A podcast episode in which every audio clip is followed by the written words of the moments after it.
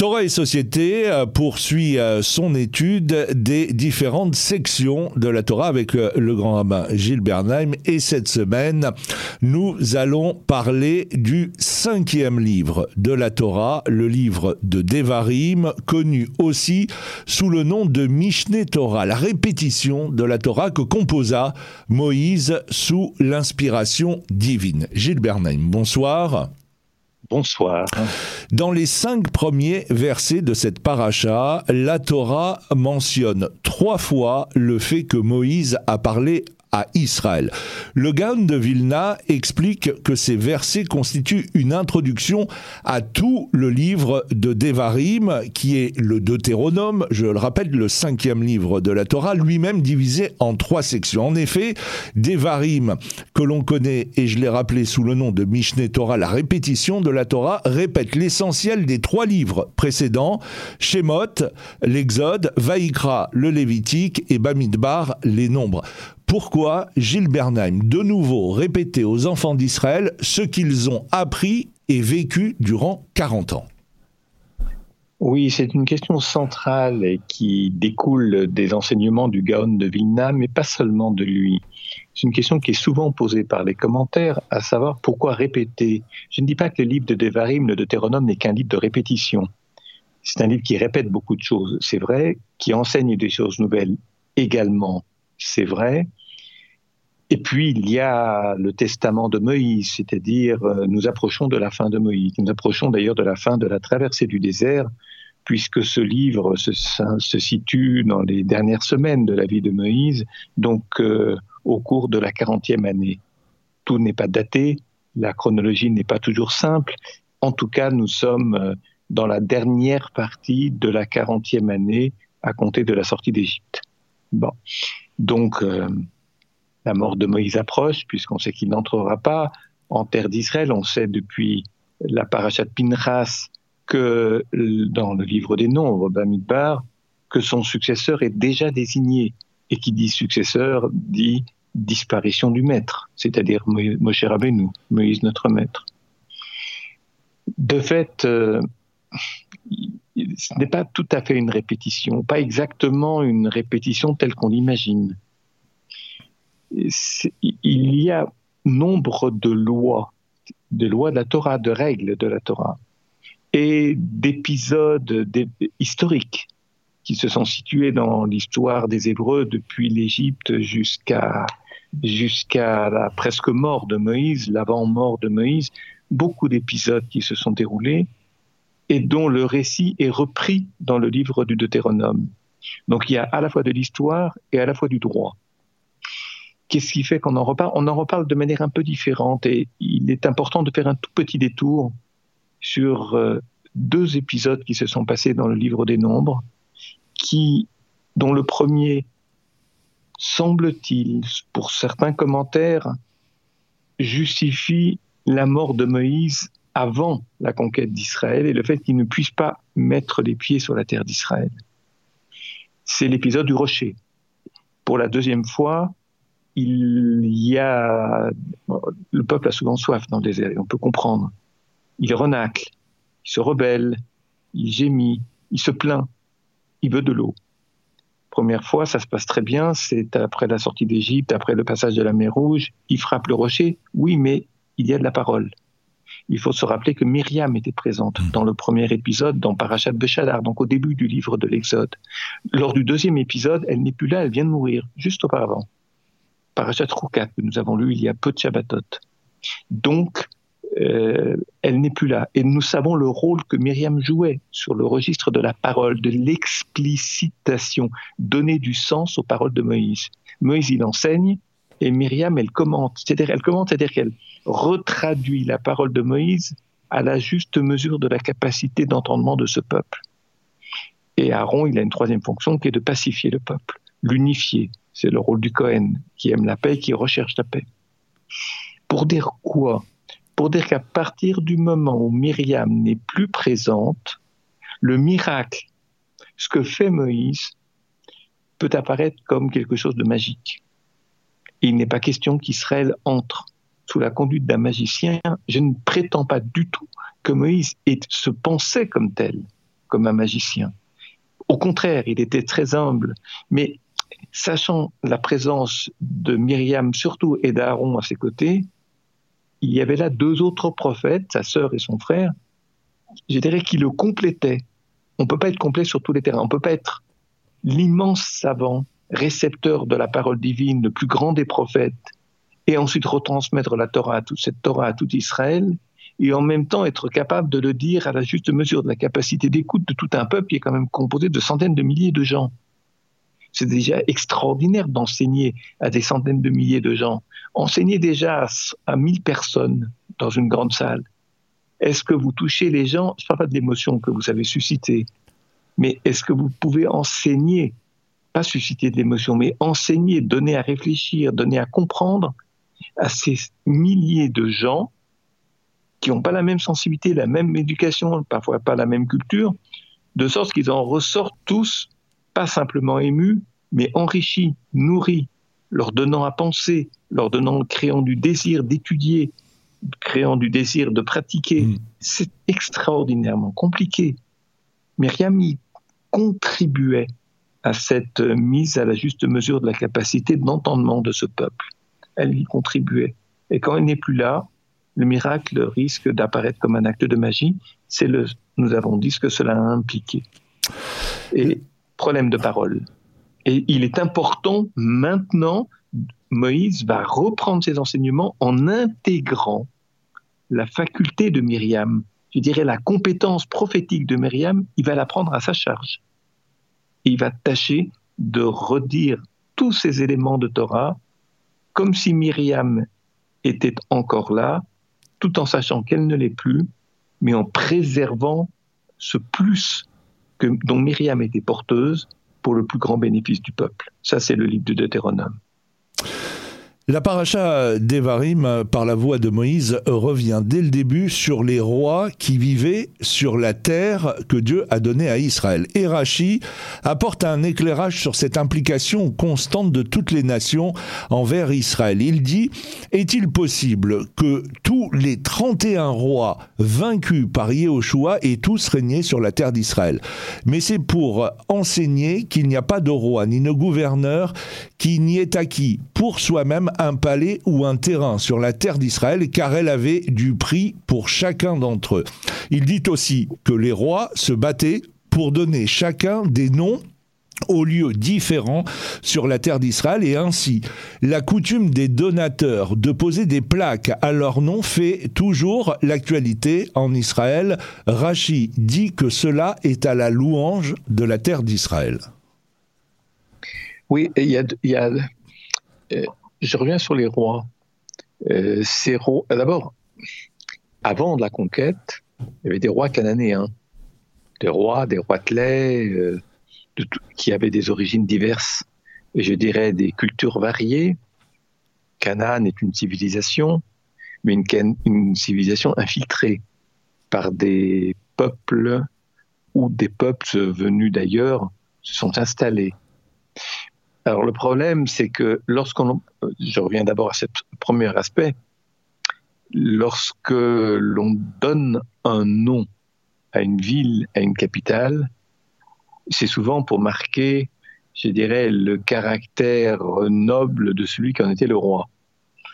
Vous avez dit à juste titre, euh, on construit un bâtiment, on donne son nom, fondation, aujourd'hui des fondations qui fleurissent dans le monde, y compris le monde juif, en particulier en Israël, les fondations qui permettent telle yeshiva, telle synagogue, tel ceci, tel cela. Maintenant, les rois d'Israël, très souvent, ont agi de la même façon. Alors, je ne dis pas que c'était tous avec les mêmes intentions que pour marquer l'histoire de leur nom. Vous savez, euh, ça ne relève pas simplement de la Torah. Il y a une nouvelle de Borges, euh, l'écrivain argentin, qui ne vit plus, mais qui est un grand écrivain, disait que lorsque quelqu'un veut asseoir son pouvoir, il fait deux choses. Un, il brûle les livres. Deux, il donne son nom à la capitale. Brûler les livres, les bibliothèques, c'est une manière d'effacer le passé, comme si tout recommençait maintenant à partir de zéro. Les gens ne veulent, les rois ne veulent pas que l'on se souvienne de leurs prédécesseurs ou de la culture de leurs prédécesseurs dans la mesure où on pourrait être tenté de, comparer ce que les nouveaux rois font avec les anciens. C'est classique. Hein, vous avez une synagogue, il y avait un ancien rabbin qui est toujours là, et puis il y a le nouveau rabbin. Si les deux rabbins sont dans la même synagogue, l'ancien et le nouveau, il y aura toujours des gens qui diront Ah oui, mais l'ancien il faisait comme ci, ou il disait cela, ou il savait faire telle chose, et le nouveau pas. Et l'inverse également est vrai. Alors les, rois d'Israël n'ont pas échappé à ça. Je ne dis pas qu'ils ont tous brûlé les bibliothèques, ce n'est pas vrai du tout, euh, mais euh, leur souci d'apparaître, sauf des rois très faibles, il y en a existé, qui n'ont même pas eu, qui n'ont pas cette ambition, mais ont voulu marquer de leur empreinte, c'est-à-dire de leur nom, euh, ce qui leur paraissait essentiel, non pas la spiritualité juive, mais l'architecture juive, ou bien certaines formes de pouvoir avec des règles qui accompagnaient la vie des gens dans cette région ou dans cette ville ou dans ce, on parlait pas d'État à l'époque, disons de ces cités, de manière à ce que leurs noms apparaissent dans les livres de chroniques. Quand vous savez, quand on donne à, Leningrad, à une ville, le nom de Leningrad ou de Stalingrad ou de tas d'autres noms qui ont été donnés, c'est l'âge d'or du communisme en Union soviétique. Mhm. On comprend. Rabbi Moshe ben Nachman, dit le Ramban ou Nachmanide, ouvre son commentaire du livre de Devarim par ces mots. Tout cela pour qu'un homme ne puisse pas dire je ne pourrai pas prendre possession de la terre d'Israël. Le Ramban répond à des questions graves que nous nous posons ainsi que toutes les générations. Pourquoi est-il si difficile de vivre en paix sur la terre d'Israël? Pourquoi y avons-nous toujours des ennemis? Pourquoi les autres peuples convoitent-ils cette terre qui est la nôtre? Et pourquoi y est-il si difficile de faire son alia. Voilà de bonnes questions, en particulier la dernière, enfin des questions qui sont, je dirais, qui s'inscrivent sur des registres complémentaires et différents à la fois. Euh, que se serait-il passé si le texte biblique n'avait pas existé? C'est-à-dire qu'il n'avait pas été question d'une élection, d'un peuple élu, d'une parole divine délivrée à Abraham, lui indiquant de se diriger vers cette terre et d'en faire quelque chose et d'apporter de la bénédiction à ceux qui en manquent. Donc de faire de cette terre une terre de bénédiction. Que se serait-il passé? Ensuite, délivrer de la bénédiction à des gens qui n'en veulent pas, c'est compliqué. Vous voulez faire la paix avec quelqu'un qui vous déteste, il ne fera pas un geste envers vous vers vous parce qu'il a besoin d'être en colère contre vous. Je dirais même que parfois la haine que des gens vous portent est révélatrice de certaines carences, c'est-à-dire de certaines souffrances eux. On déteste l'autre parce qu'on n'est pas en état d'assumer certaines choses. Donc on veut détruire l'autre pour montrer qu'on n'est pas si mal que ça ou qu'on n'est pas les plus faibles, ou en tous les cas les plus fragiles. il faut le comprendre. ensuite, euh, pour ce qui concerne la Terre, est-ce que l'histoire aurait pu être différente? Une terre pacifique, et non pas une terre de conquête, et non pas une terre euh, chargée de... De convoitise. Je dirais, de convoitise et traversée par des désirs très différents, des courants de désirs très différents. Pourquoi est-ce que la terre d'Israël est convoitée? Je ne sais pas. Surtout qu'elle ne possède aucune, aucune richesse. le, sous-sol n'est pas riche en or, en... Non, on peut, on peut convoiter l'agriculture de l'Égypte, ça mmh. je le comprends. On peut convoiter euh, Rome au sommet de sa puissance, je le comprends. Et d'autres euh, régions, capitales, civilisations, cultures, États du monde, ça je peux comprendre.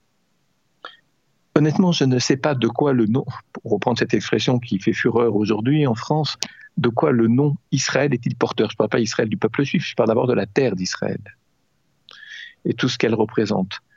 Il y a toutes sortes d'hypothèses. On peut faire, on peut mettre des hypothèses historiques, sociologiques, culturelles, voire des hypothèses psychanalytiques. Qu'est-ce qui se joue derrière tout ça?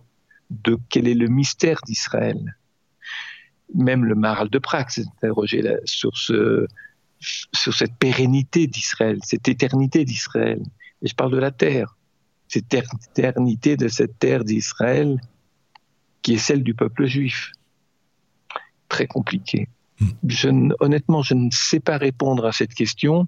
Je sais en parler pendant deux heures en prenant, je dirais, genre par genre, catégorie de pensée par catégorie de pensée, des éléments de langage qui leur sont propres, mais je n'ai pas une réponse qui me vient immédiatement à l'esprit. J'ai souvent l'impression d'être pris de court lorsque cette question m'est posée.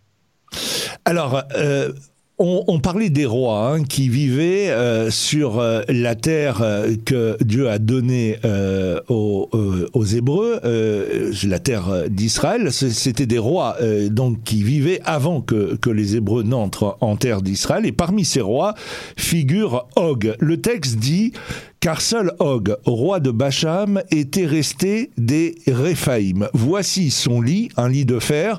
Il mesurait neuf coudées de long quatre coudées de large en coudées d'homme. Og, roi de Bacham, est certainement l'un des personnages dont les descriptions foisonnent le plus dans le Midrash. Il aurait vécu au déluge, il aurait vécu des milliers d'années et il aurait été capable de soulever des montagnes. Mieux encore, il existe une tradition qui nous apprend qu'il n'aurait été autre que Eliezer, le fidèle serviteur d'Abraham, et aussi le fuyard venu informer Abraham de la capture de son neveu. Il aurait constitué à lui seul les 318 guerriers armés par le patriarche pour arracher la libération du neveu d'Abraham. Il n'est pas étonnant par conséquent que la paracha décrive aussi minutieusement la taille du lit de ce personnage, je le disais 9 coudées de long, 4 de large, soit plus de 4 mètres de hauteur sur 2 mètres de largeur. Relevons cependant que certains commentateurs ne prennent pas cette représentation au pied de la lettre.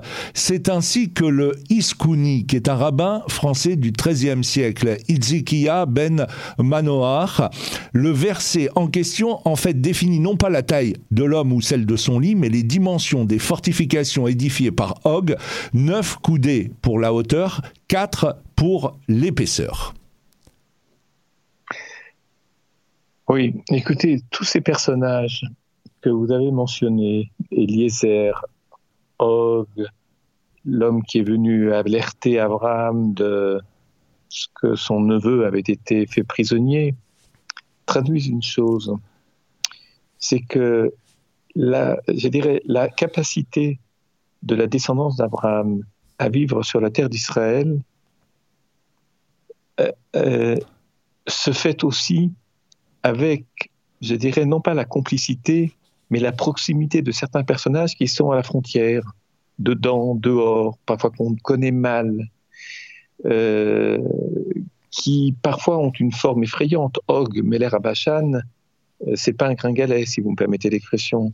C'est pas un homme de l'étude dans la tente comme l'était Jacob. C'est un homme qui est plutôt brutal. Eliezer est un homme de conciliation. Euh, l'homme qui vient alerter, c'est un homme, que ce soit Eliezer ou un autre, c'est quelqu'un qui est, a le souci de prévenir une catastrophe. il y a toutes sortes d'hommes, mais il ne faut pas se fier à leur apparence le bien ne vient pas toujours chez, de, chez, des personnes qui disent nous voulons la paix, nous voulons le bien, nous voulons ceci, nous voulons cela. Ça, c'est une intention.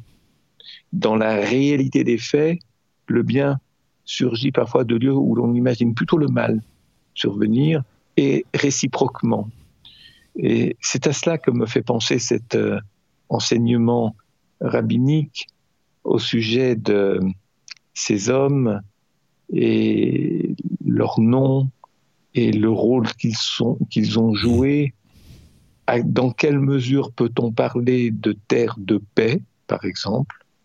C'est quelque chose évidemment de très actuel, de très moderne, la paix en Israël. La paix ne vient pas toujours de ceux qui disent nous voulons la paix nous signons des manifestes pour la paix. Je ne dis pas que les gens qui signent des manifestes pour la paix ne valent pas la paix.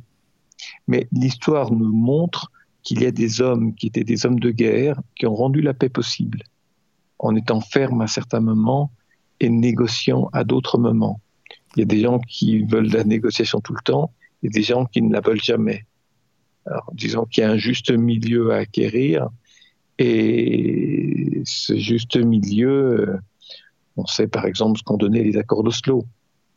On sait par exemple euh, ce que donnent des mouvements pacifistes qui ne parlent que de paix, de paix, de paix, y compris dans des moments où c'est totalement inimaginable, inconcevable.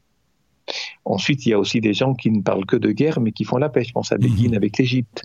Qui était, Begin était un homme euh, sur le plan des courants idéologiques à la naissance de l'État d'Israël, quelqu'un de dur, dans le camp des durs. Par rapporter des faits historiques sur lesquels on s'interroge, sur ce bateau qui a été coulé avec la Nena, etc. Bon, tout ça faisait que. Donc, euh, il faut savoir mesure garder, non pas de manière idéologique, mais en étant au plus près de la réalité. La vérité n'est pas dans ce que l'on dit, la vérité dans ce que l'on fait et les traces qu'on laisse derrière soi. Pour finir cette émission, euh, Gilles Bernheim, on va dire un mot sur Tisha B'Av, dont la paracha d'Evarim est le prélude. Ce jour du 9 Av est un jour triste depuis l'épisode des explorateurs en revenant euh, de la terre d'Israël. Les explorateurs euh, décrivirent leur voyage d'une manière qui découragea le peuple. La communauté poussa des cris et pleura pendant cette nuit, et cette nuit était la nuit du 9 Av. Il y a eu aussi la destruction du premier temple. Ce drame s'est produit le 9 av de l'an 3388 sous le règne du roi Sédécias. Nabucodonosor entra à Jérusalem et les païens qui pénétrèrent dans le temple le 7 Av euh, festoyèrent et profanèrent les lieux saints pendant trois jours et y mirent le feu à la tombée de la nuit du 9 Av. Et puis la destruction du second temple, elle a eu lieu le 9 Av de l'an 3828 à l'époque de Rabbi Yohanan ben Zakkai. Et puis ajoutons à cela l'expulsion des Juifs d'Espagne le 31 mars, le, le 31 mars 1492, le décret fut promulgué et le 31 juillet de la même année, 1492, aucun juif n'avait plus le droit de se trouver dans le territoire d'Espagne et ce 31 juillet 1492 tomba un 9 av. Beaucoup d'événements qui caractérisent dans l'histoire juive l'importance de cette date du 9 av et des, des, événements qui touchent non seulement la destruction des temples, premier et deuxième temple, mais aussi des grands mouvements de l'histoire. L'expulsion des Juifs d'Espagne représente un tournant exceptionnel, extraordinaire de l'histoire du peuple juif. La richesse du judaïsme espagnol, pas, pas simplement sur le plan liturgique, pas sur le plan théologique, sur le plan philosophique, sur le plan rabbinique, sur le plan culturel, sur le plan aussi interreligieux à une certaine époque. Et cela dépendait aussi des courants musulmans euh, plus ou moins disons, intégristes, euh, qui se sont succédés, parfois peu intégristes, parfois ouverts, très généreux, à d'autres moments très violents, très destructeurs, aussi bien du judaïsme que du christianisme, et puis le christianisme par rapport au judaïsme, ou à l'époque des controverses. Tout cela a une réelle importance, et je dirais, la Kabbale de Tzfat n'aurait pas existé. Pour nous, la Kabbale de, les courants, lorsqu'on cite la Kabbale, ce sont souvent des kabbalistes né à partir de Tzfat, c'est-à-dire à partir de l'après-expulsion des Juifs d'Espagne. Mais cette cabale d'Espagne, pensez à Rabbi Moshe Cordovero, qui représente, la, je dirais, le, le, maillon entre la cabale d'Espagne et la cabale de Tzfat, il vient de Cordoue, qui est le maître et compagnon et élève en même temps, tout ça à la fois euh, du Harizal, le très grand maître de la cabale de Tzfat, Rabbi Moshe Cordovero, mais pas seulement lui ce sont des moments extraordinairement importants dans l'histoire du peuple juif. Et il y a aussi des dates qui sont signalées par le 9 Av qui caractérisent des grands événements, non pas en Espagne, mais au travers de l'histoire juive, dans des massacres notamment, ou des communautés détruites, mises en feu et à sang en Europe de l'Est. C'est effectivement cette coïncidence, non seulement elle est impressionnante, mais elle interroge. Maintenant, quelles leçons pouvons-nous en tirer Et toujours en lien avec les parachiotes que nous lisons dans cette période, euh, d'Evarim, parachat d'Evarim, donc la première parachat du livre du Deutéronome, puis va être Hanan et d'autres parachiotes encore. Je dirais ceci. En me reliant à une question que vous m'avez posée un peu plus tôt dans l'émission aujourd'hui, et à laquelle j'ai tenté de répondre lorsque j'ai parlé de l'absence de Myriam. en réalité, un petit peu plus loin, dans la parashat Pinchas, Myriam, c'est dans l'épisode de Rukat, mais dans la parashat suivante, dans Pinchas, c'est l'épisode des cinq filles de, des cinq filles de. Euh, qui pose une question, il n'y a pas de fils dans cette famille, euh, qui va hériter des terres, puisque ce sont les fils qui héritent des lots de terre. Et Abraham et, pardon, et Moïse ne sait pas répondre. C'est quand même impressionnant, la réponse n'est pas très compliquée lorsqu'on l'écoute. En fait, euh, il ne sait pas répondre, il va demander à Dieu de répondre à sa place. Question qui m'a toujours impressionné parce que, encore une fois, la question que posent ces filles, s'il n'y a pas d'homme, qu'est-ce qu'on fait? Finalement, sont les filles. Bon, il n'y a pas besoin d'être un génie pour l'imaginer. Et à la limite, si on a besoin d'une confirmation, on peut trouver des preuves alariques dans le texte biblique. En fait, euh, le problème n'est pas qu'un problème d'héritier, d'héritier au sens d'occupation du sol, de gestion de la terre. Il y a aussi des vertus dont la famille, dont ces filles de Stoffrat sont issues, des vertus qui sont transmises de génération en génération et qui rejoignent la problématique de Myriam c'est-à-dire une famille où l'on sait parler aux gens à la mesure de, la capacité d'entendement de leurs interlocuteurs. Et là, la raison pour laquelle Moïse n'a pas compris, c'est que c'est pas qu'il ignorait cela. De plus, ça s'était déjà passé euh, avec Myriam. Plus exactement, euh, Moïse a besoin de montrer que l'histoire ne s'arrête pas avec lui et que quel que soit pour le peuple, parce que pour le peuple, la disparition de Moïse va, être une catastrophe. C'est l'homme du Sinaï. C'est l'homme qui les a fait traverser le désert. C'est l'homme qui les a sauvés de situations absolument scabreuses, destructrices, euh, etc. Eh bien, malgré l'absence de Moïse, l'histoire va continuer. Message d'espoir. Et tout de suite après l'épisode des filles d'Esclavrade, Moïse désigne son, successeur, à savoir Josué. Ça, c'est très important. C'est très important et je trouve ça formidable comme, je dirais, comme comportement de la part de Moïse.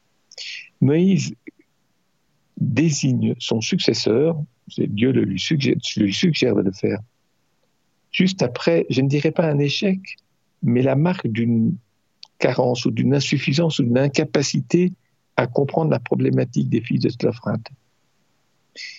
À savoir qu'elles viennent pour que soit pérennisée c'est-à-dire euh, rendu visible les, les vertus d'une famille où l'on sait parler, où on sait faire de la place à l'autre. Je vous rappelle que ces fils sont issus d'une famille caractérisée à l'origine pour Joseph par l'expression katane, quelqu'un qui sait se faire petit, qui sait faire de la place aux autres. Il y a des hommes, il y a des femmes, ça dépend. Myriam, Joseph, etc., Samuel, Josué, oui, sont appelés katanes. Petits, non pas qu'ils soient moins importants que d'autres, mais il y a des gens très importants qui savent faire de la place aux autres pour les aider à grandir. Moïse en a pris conscience. Non pas qu'il était orgueilleux, mais peut-être qu'il fallait rappeler toujours au, j'allais dire, au peuple qu'un homme seul ne peut pas tout faire. Peut-être ne l'a-t-il pas suffisamment Hmm. ressenti au-delà de son dévouement, ou en dépit de son dévouement et de son humilité. Il n'a pas su, en tous les cas, le verbaliser peut-être suffisamment. La Torah le verbalise, c'est le plus humble des hommes, donc quelqu'un qui fait beaucoup de place aux autres pour leur permettre de penser, de vivre, de comprendre, d'exercer, de transmettre. Et contrairement au général de Gaulle, il n'a pas dit après moi le déluge, ou que les, les Hébreux sont tous veaux. Il transmet à son successeur et il redit l'histoire biblique, Exode, Lévitique, Nombre, vous l'avez dit en introduction, juste avant de mourir, mais il le redit pour qui? Tout particulièrement pour son successeur, comme s'il prenait à sa charge le souci de corriger ses propres carences et d'avoir un discours qui intègre des possibilités de, je dirais, que ces carences ne se reproduisent plus, tel que l'on a signalé tout à l'heure, afin que Josué est un exemple vivant de, de ce qu'il doit être, de la manière dont il doit parler, la manière dont il doit réagir. C'est extraordinaire. Vous savez, en général, les très très grands leaders ont souvent tendance à considérer que le pays c'est eux, l'État c'est eux, la communauté c'est eux, et que si ils sont obligés de restreindre leur propre pouvoir, de ne plus exister parce qu'ils ne sont plus au pouvoir, tout va s'effondrer.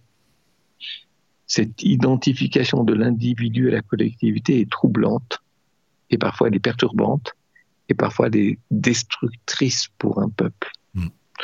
Voilà. Il y a toutes sortes d'exemples dans l'histoire ancienne, dans l'histoire actuelle euh, d'Israël, cette tentation de l'identification par l'individu à la collectivité. Autrement dit, l'État, c'est moi.